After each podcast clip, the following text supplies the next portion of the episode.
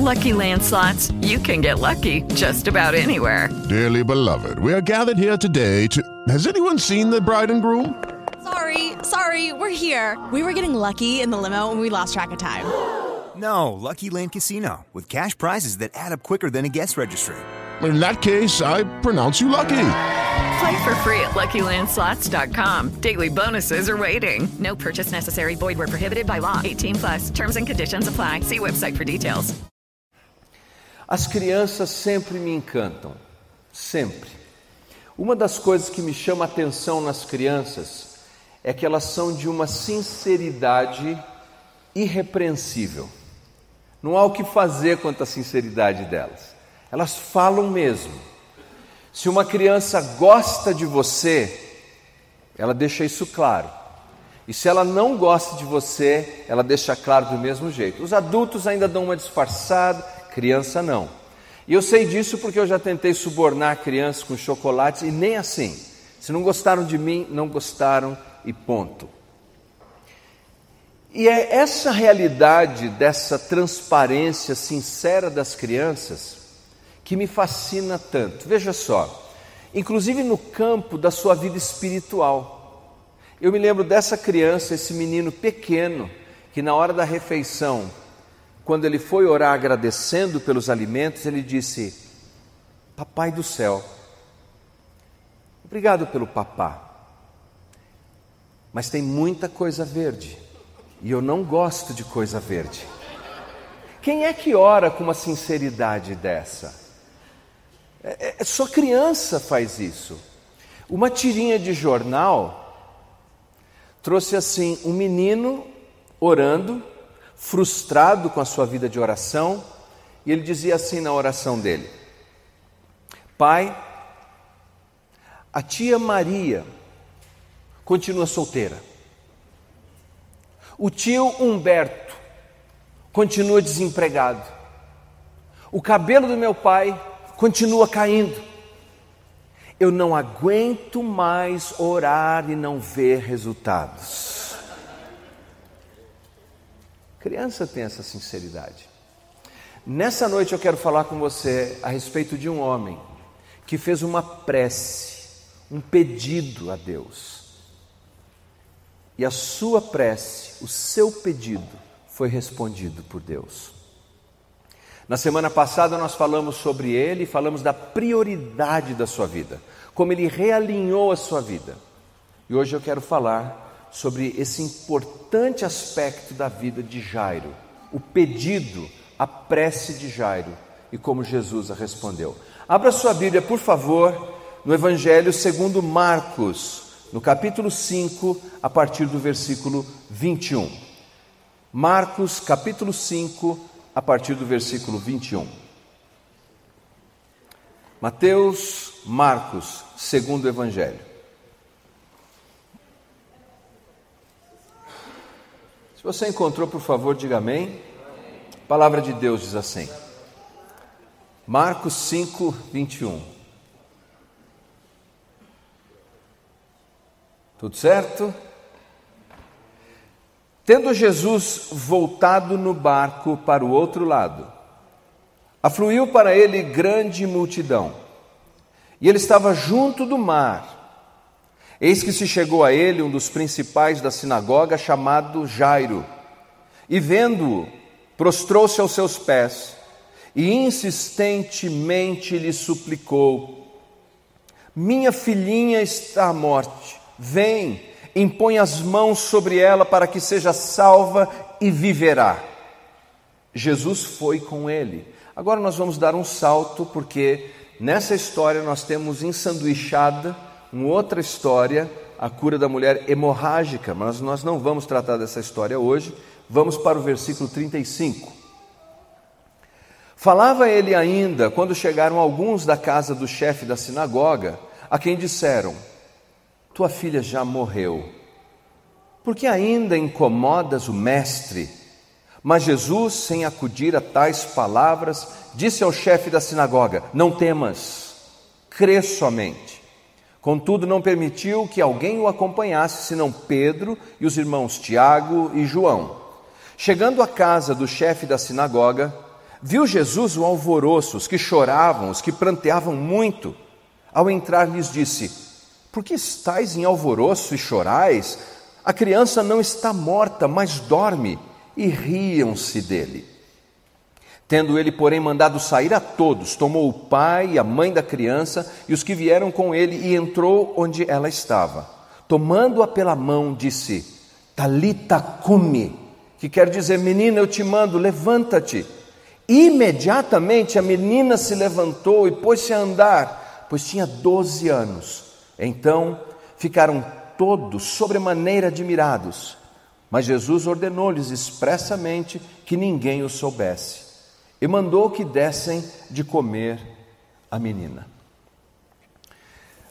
No contexto dessa história, Jesus vem demonstrando a sua capacidade. Por exemplo, no capítulo 4, ele demonstrou a sua capacidade sobre o mundo natural. Com a sua palavra, ele conseguiu acalmar uma tempestade que é chamada de por Mateus de sísmios, quer dizer, era um abalo sísmico que estava acontecendo ali e bastou uma palavra de Jesus e houve bonança. Na sequência, no capítulo 5, nós temos Jesus visitando a região de Decápolis, a região gentílica. Os judeus costumavam dizer que se o diabo morava em algum lugar, era lá. Uma terra de não-judeu, uma terra de gente complicada, de gente pagã. Jesus vai até lá e mostra a sua capacidade sobre o mundo sobrenatural. Ele expulsa uma legião de demônios sobre um homem que você lembra era ameaçador. Seis mil demônios saem daquele homem. Mas Jesus não apenas vem demonstrando a sua capacidade, Jesus vem mostrando a sua compaixão. Ele não é só poderoso, ele é piedoso. Ele se interessa pelas pessoas, pelas dores, pelas angústias, pelas tristezas ele cura o leproso, ele atende a pessoa que está combalida, ferida, adoecida. E por conta disso, meus queridos, a fama desse jovem rabino, ela está subindo meteoricamente. As pessoas querem ver Jesus, querem ouvir Jesus, querem tocar em Jesus. E o texto nos diz que ele vem retornando de Gadara ou Gerasa, dependendo como se define se é a cidade ou se é a região. Ele vem na embarcação, atravessa o mar da Galileia e chega num vilarejo chamado Cafarnaum. E quando ele chega em Cafarnaum, o texto nos diz que já ali existe uma grande multidão à sua espera. No grego não poderíamos encontrar, língua do Novo Testamento, uma expressão mais precisa, óculos polis. Quer dizer, uma multidão imensa está esperando Jesus. Eu costumo brincar que os filmes faltam figurantes, porque eles põem meia dúzia aqui, meia dúzia ali, quando Jesus era cercado por milhares e milhares de pessoas. Veja como o evangelista descreve isso no versículo 21 capítulo 5, versículo 21. Tendo Jesus voltado no barco para o outro lado, afluiu para ele grande multidão. Note a parte C do versículo. E ele estava junto do mar. O que o evangelista está dizendo é que Jesus desce do barco, ele desembarca e ali ele está pressionado por toda essa multidão. Não há espaço físico para Jesus se afastar do mar. Jesus está junto ao mar, talvez um pé na água e um pé na areia, porque a multidão está à sua volta, não há espaço. Mas o texto continua e diz que um homem vem ao seu encontro um homem chamado Jairo. O nome Jairo significa aquele a quem Deus ilumina, um iluminado. Jairo é o líder principal da sinagoga. Ele é, na nossa tradução, chamado de chefe da sinagoga. No hebraico é Hazan. Hazan é o CEO da sinagoga, é o responsável pelos cuidados físicos, é responsável por organizar as orações, é responsável pela escala, quem é o rabino que ensina, é alguém que de tempos em tempos também comunica pequenos sermões. É ele que verifica se o que está sendo ensinado ali é coerente com a Escritura. Você se lembra que numa certa ocasião, quando Jesus cura uma mulher encurvada, o chefe da sinagoga repreende as pessoas e diz assim: seis dias trabalharás. Não no sábado, ele está repreendendo Jesus. Esse é o tipo de autoridade que tem o líder da sinagoga. Ser o líder de uma sinagoga num vilarejo é a posição mais importante que alguém poderia ter. Ele é um homem muito importante, ele é um homem muito influente. Ele é tão importante que, veja, Jesus realizou vários milagres e sinais anonimamente, não sabemos o nome das pessoas, mas esse, o evangelista fez questão de dizer: e olha, sabe quem foi atrás de Jesus? Jairo. O chefe da sinagoga foi atrás dele. Como, Jesus, como é que Jairo conseguiu atravessar essa multidão tão grande para chegar onde estava Jesus? A minha hipótese teórica é que ele deu uma carteirada. Como ele era muito famoso, como ele era muito conhecido, ele é o tipo de pessoa que quando ele entra num lugar as pessoas ficam em pé cumprimentam, nas praças elas saúdam, olha o Jairo, olha o Jairo, e a turma fica em pé, o iluminado, olha aí. Quando Jairo chega ali e ele vem caminhando, o corredor vai abrindo, sei lá, os adolescentes davam high five para ele, ele, ele vem caminhando ali, ele está vestido elegantemente, com seu talit gadol, o seu chale de oração, a sua roupa magnífica, e as pessoas estão pensando: o que será que ele vai fazer? Porque no capítulo 3 de Marcos, Jesus já está em colisão com os líderes da sinagoga. O establishment religioso tinha rejeitado Jesus por ciúmes, por inveja, diziam que Jesus era um herético, mas apenas porque eles tinham ciúmes, cafajestes eram eles. E o povo está ali pensando: será que vai ter um debate? Jairo, ele é esse Hassan. Quando chegava o sábado para convidar a comunidade para se reunir na sinagoga, tinha que tocar o chofar, feito de chifre de carneiro, e era o Jairo.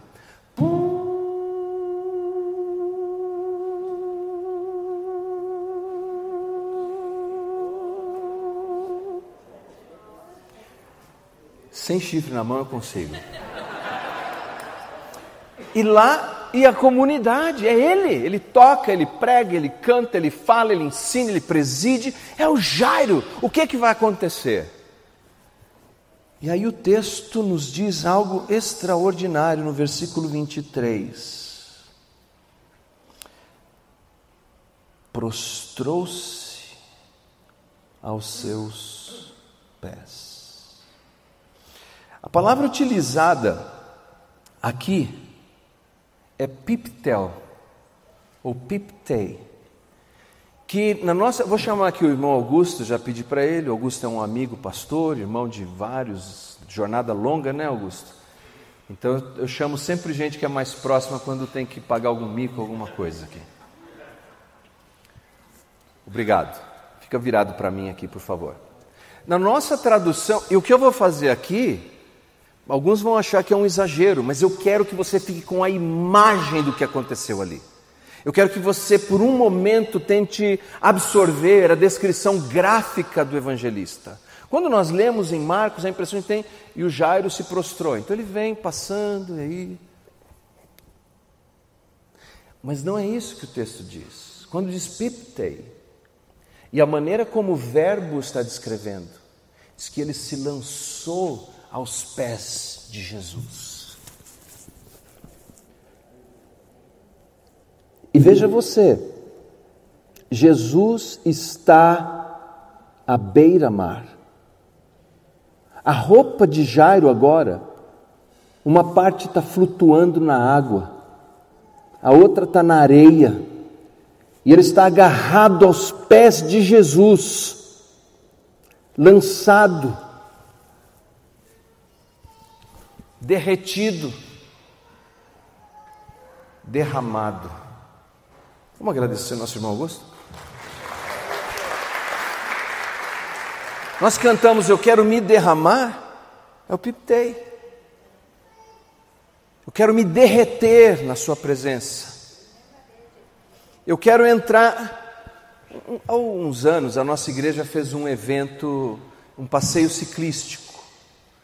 Eu fui participar, claro, e com todo o meu vigor, indo com a bicicleta, dali um momento, gente.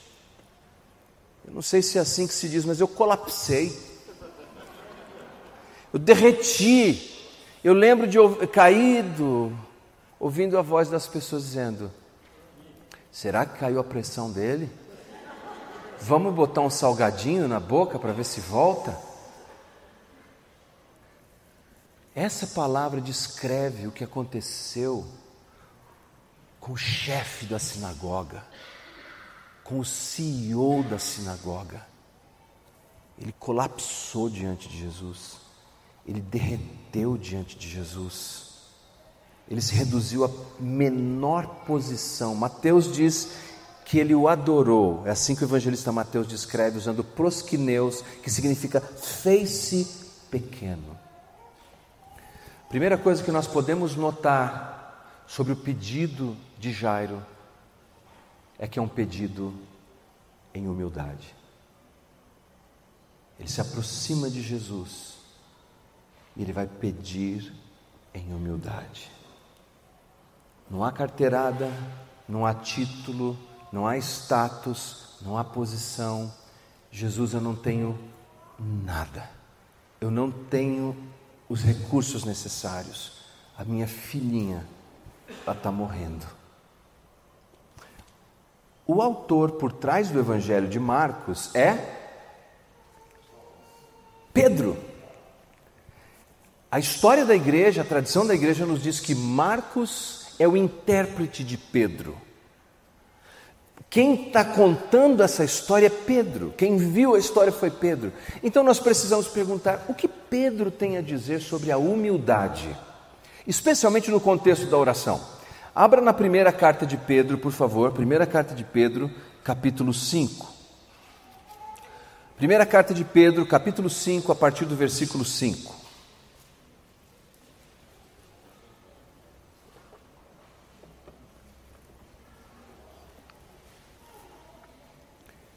Amém? Rogo-vos igualmente aos jovens, sede submissos aos que são mais velhos, outros sim no trato uns com os outros, cingivos todos de humildade. Porque Deus resiste aos soberbos, contudo, aos humildes concede a sua graça.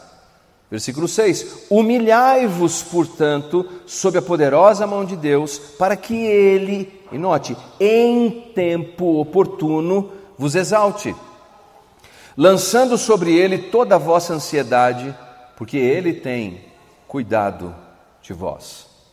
Note o que diz o texto. Pedro discute as relações interpessoais, e ele diz assim: cingir de humildade. A palavra traduzida por cingir de humildade aí descreve um servo numa casa que apanha um avental e ele amarra o avental na sua cintura. E quando o servo faz isso, ele está dizendo para o outro: Você é mais importante que eu. Você tem mais recursos, mais talentos, mais tesouros, mais habilidades. Eu sou teu servo. Primeira coisa que Pedro está nos dizendo ali é que no relacionamento interpessoal que temos, deveríamos tratar todos assim. Com tamanho respeito, que a outra pessoa pudesse olhar para nós e ver que nós estamos tratando como se ela fosse mais importante do que o que somos. Extremamente importante para um cristão. Três vezes Pedro diz humildade, humildade, humildade. E finalmente Pedro diz assim: você deve se humilhar sob a poderosa mão de Deus. Ou seja, reconheça na sua oração que você não tem, que você não pode, que você não consegue. Reconheça as suas limitações, deixe de lado a sua capacidade intelectual quando você está diante de Deus. Quando você quer o melhor para o seu filho, quando você quer o melhor para a sua filha, quando você quer o melhor para as pessoas que estão à sua volta, existe um tesouro precioso que nós não podemos abrir mão dele. Esse tesouro precioso é a oração, é orar por essas pessoas. E oramos por essas pessoas numa posição de humildade. Por quê? Porque Deus resiste aos soberbos, mas Deus dá graça aos humildes. Jairo desceu o máximo que ele pôde para que ele pudesse receber a resposta de Jesus. Eu tenho filhos, eu oro por eles, eu oro por eles todos os dias. Todos os dias eu peço em favor deles. Eu tenho netos, eu oro pelos meus netos todos os dias, todos os dias, e todos os dias eu tenho total consciência Senhor, eu não tenho, eu não posso, eu não tenho os recursos necessários. Uma história que eu gosto muito é a história de um jogador de futebol americano que ele tem um problema no tornozelo e precisa passar por uma cirurgia. Então ele vai até o cirurgião, está tudo preparado para passar pela cirurgia, e o cirurgião é crente em Jesus. E fala: Bom, antes da cirurgia, nós vamos orar. E o rapaz, claro, aceitou prontamente. Então o cirurgião orou mais ou menos assim: Senhor, o senhor sabe que eu sou um incompetente. O senhor sabe que se depender de mim, esse moço talvez não vai nem andar de novo. Mas eu coloco essa situação nas tuas mãos. E a história diz que o rapaz que estava lá para a cirurgia ficava: Amém, Senhor, responde essa oração, atende esse homem. Porque um tornozelo que vale milhões de dólares nas mãos de alguém dizendo eu sou incompetente. E na verdade, esse era um dos maiores e mais brilhantes cirurgiões dos Estados Unidos. Mas quando diante de Jesus, ele diz: Eu não tenho, eu não posso, eu dependo de ti. Jairo tem uma filha morrendo. Ele diz assim: ela está à beira da morte, aqui no Evangelho de Marcos. Mateus descreve um pouquinho diferente isso. Ela está no último fôlego de vida. Essa seria uma boa tradução. Minha filha está dando os últimos suspiros. E então nós vemos que ele não apenas ora com humildade, mas ele ora com intensidade. Veja o versículo 23. E insistentemente lhe suplicou: Minha filhinha está à morte, vem, impõe as mãos sobre ela, para que seja salva e viverá. Jesus foi com ele. Literalmente a tradução é: Jairo implorava a Jesus. A palavra traduzida aqui por suplicou é parakaleo, que é a combinação de dois vocábulos gregos. Veja, o Espírito Santo, você está comigo aí, diga amém. O Espírito Santo é chamado de paráclito, aquele que vem para estar ao lado. E parakaleo significa chamar, kaleo, para que esteja ao lado. Ele está dizendo: Jesus, eu, eu tenho títulos, eu tenho posição, eu tenho status, eu tenho dinheiro, mas eu sei que eu preciso do Senhor ao meu lado. E então a maneira de traduzir para Kalel é dizer: ele está implorando. E o tempo verbal aí é que ele está implorando, implorando, implorando, implorando, implorando, ou seja, ele continua orando, orando, orando, orando. A grande lição para nós é: nunca pare de orar. Nunca desista de orar pelos seus filhos. Não desista de orar pelas pessoas que precisam. Não desista de orar por aqueles que estão à sua volta. Faça da oração o hábito da sua vida, porque uma das melhores coisas que você pode oferecer aos seus é a oração.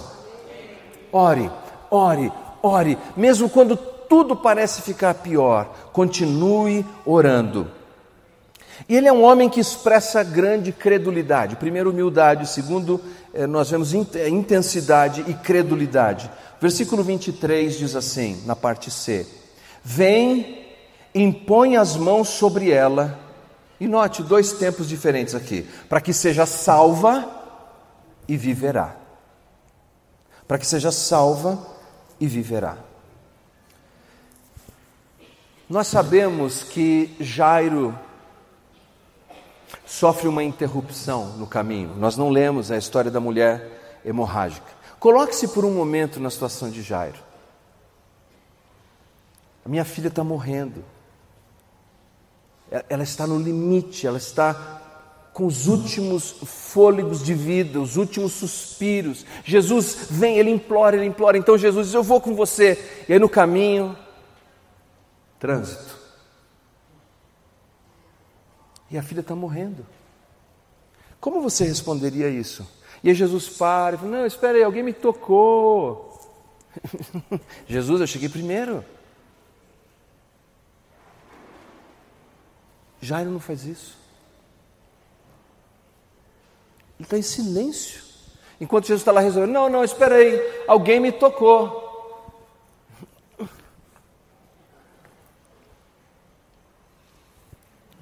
Jairo é um homem que expressa plena credulidade em quem é Jesus. Ele confia em Jesus. Ele confia no que vai fazer Jesus. A princípio, ele está pedindo para Jesus curar a sua filha. E por causa dessa interrupção, a filha dele morre. Semana que vem eu vou falar sobre a perseverança de Jairo, então não vou terminar a história hoje. Mas vamos lá. Muitas vezes nas nossas vidas, quando nós oramos, quando nós pedimos, quando nós esperamos, parece que nós enfrentamos uma interrupção. E as coisas não acontecem como nós esperávamos. Há uns anos, estava tudo certo para eu fazer a dedicação de um bebê na nossa igreja. Seria uma menina. Esse casal teria o primeiro filho, que era essa menina. E aí eu recebo uma ligação. Vou às pressas ao encontro da família. A menina morreu no parto. Ao invés de me encontrar com aquela família para dedicar um bebê, eu tive que me reunir com aquela família para fazer o velório de uma bebezinha. Um caixão decorado, flores, mensagens variadas.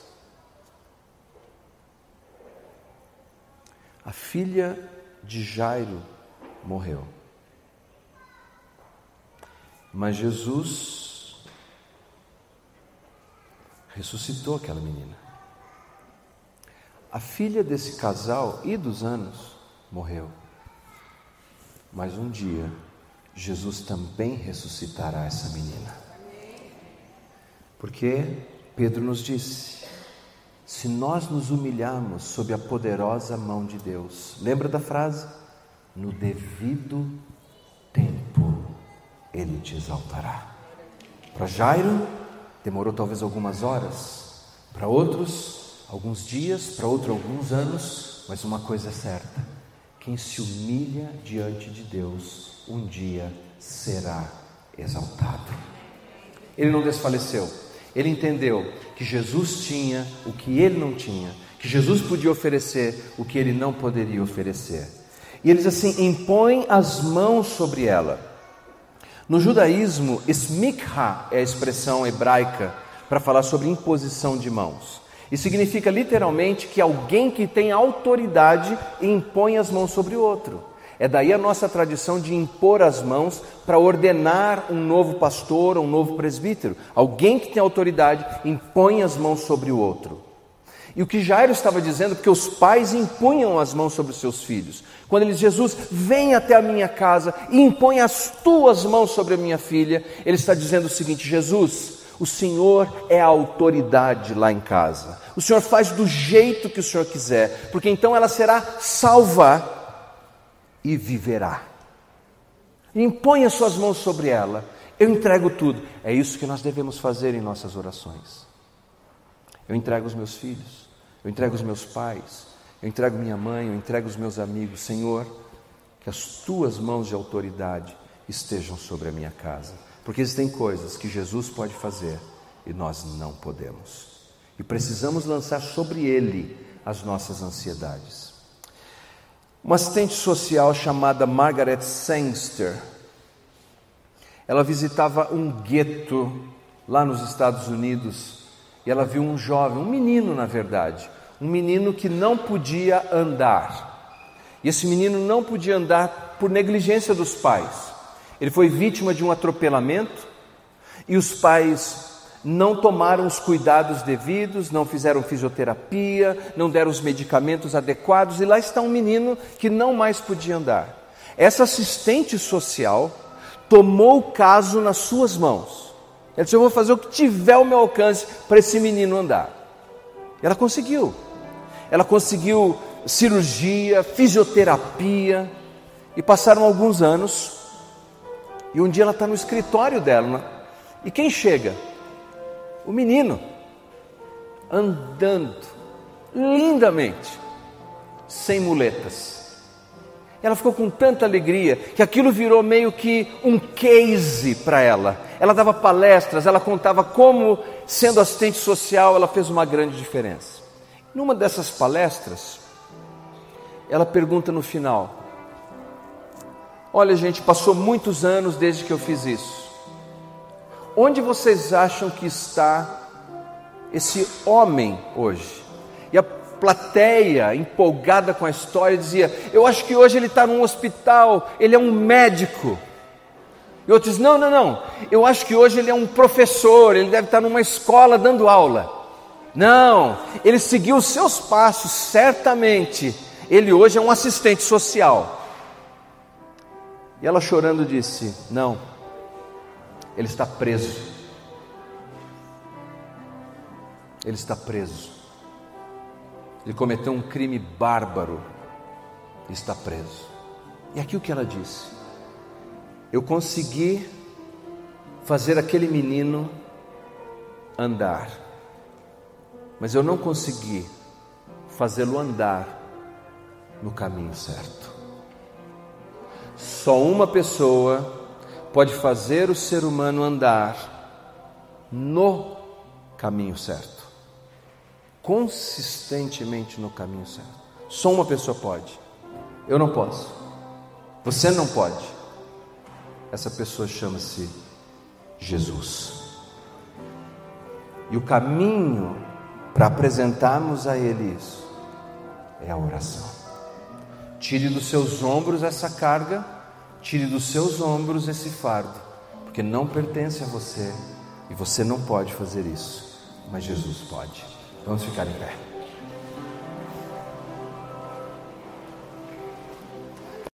Lucky Land Casino asking people what's the weirdest place you've gotten lucky? Lucky? In line at the deli, I guess? Aha, in my dentist's office.